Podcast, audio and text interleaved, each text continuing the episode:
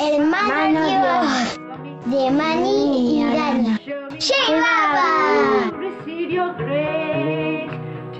how, oh.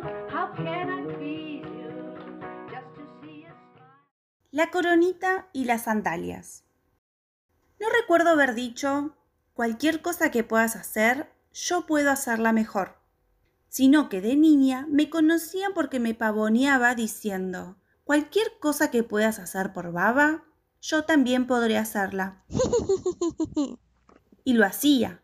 Mira cómo confeccioné para Baba una corona y unas sandalias, tal como Mera y sus compañeras lo habían hecho. ¿Has visto esa bella corona y las sandalias, el manto y las guirnalda en la sala de museo en la colina de Merabad? Bueno, Mera y sus compañeras los confeccionaron con hilos de oro y sedas de los ricos aris que habían traído consigo de sus casas cuando se unieron a Baba. También había coronas y sandalias confeccionadas con flores. Yo ayudé saliendo a recoger flores de algodoncillo que crecían silvestres en Merabad.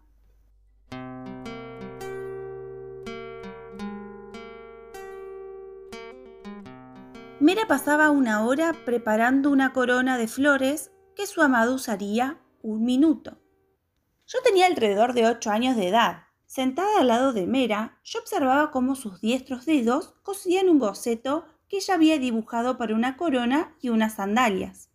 Y la percibía totalmente absorta en Baba mientras trabajaba en ello. La percibí igualmente absorta en todo lo que hacía para Baba, ya fuera que le preparara un vaso de agua para que Baba la, la bebiera o le confeccionara una corona para que se la pusiera el hecho de que íntimamente se enfrascara en baba de manera tal convertía cada acto suyo en una meditación. Mientras Vera trabajaba con una corona, yo le alcanzaba la tijera o buscaba con ella una aguja que se había perdido, y ella me dejaba creer que realmente la estaba ayudando. Pero no me bastaba ayudar. Yo misma iba a confeccionar la corona y las sandalias para Baba. Todo esto yo sola. Y lo hice. Seguí pensando cómo lo iba a hacer. Tan pronto regresé a Pune, tomé todo el dinero que había estado ahorrando y fui a la tiendita de una familia parsi de nombre Kambata. Ellos vendían hilos de oro, lentejuelas y toda clase de material brillante que se utiliza para revestear saris, monederos y demás. En esa estrecha tienda había dos hileras de vitrinas. Con mi nariz presionando el vidrio, me deslicé frente a cada vitrina, inspeccionando todos los pequeños artículos que allí había. Me detuve a llegar a unas cintas elásticas de fantasía con adorno de lentejuelas. Me dijeron que se usaba para las ligas de las señoras. Fue la respuesta que yo esperaba y me llevé a casa la más linda, junto con unas lentejuelas de respuesto y me puse a trabajar.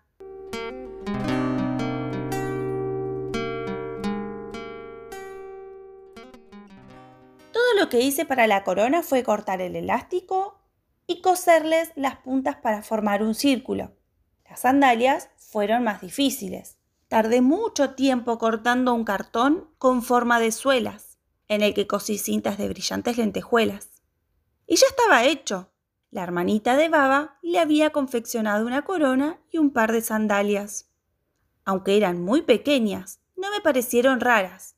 En el sueño de una criatura un aguijarro es un castillo.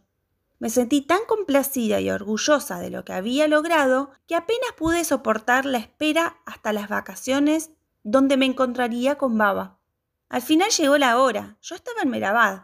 Tan pronto Baba se sentó entre las mujeres mandalis, saqué a relucir mi creación y se la regalé, tratando de no parecer emocionada.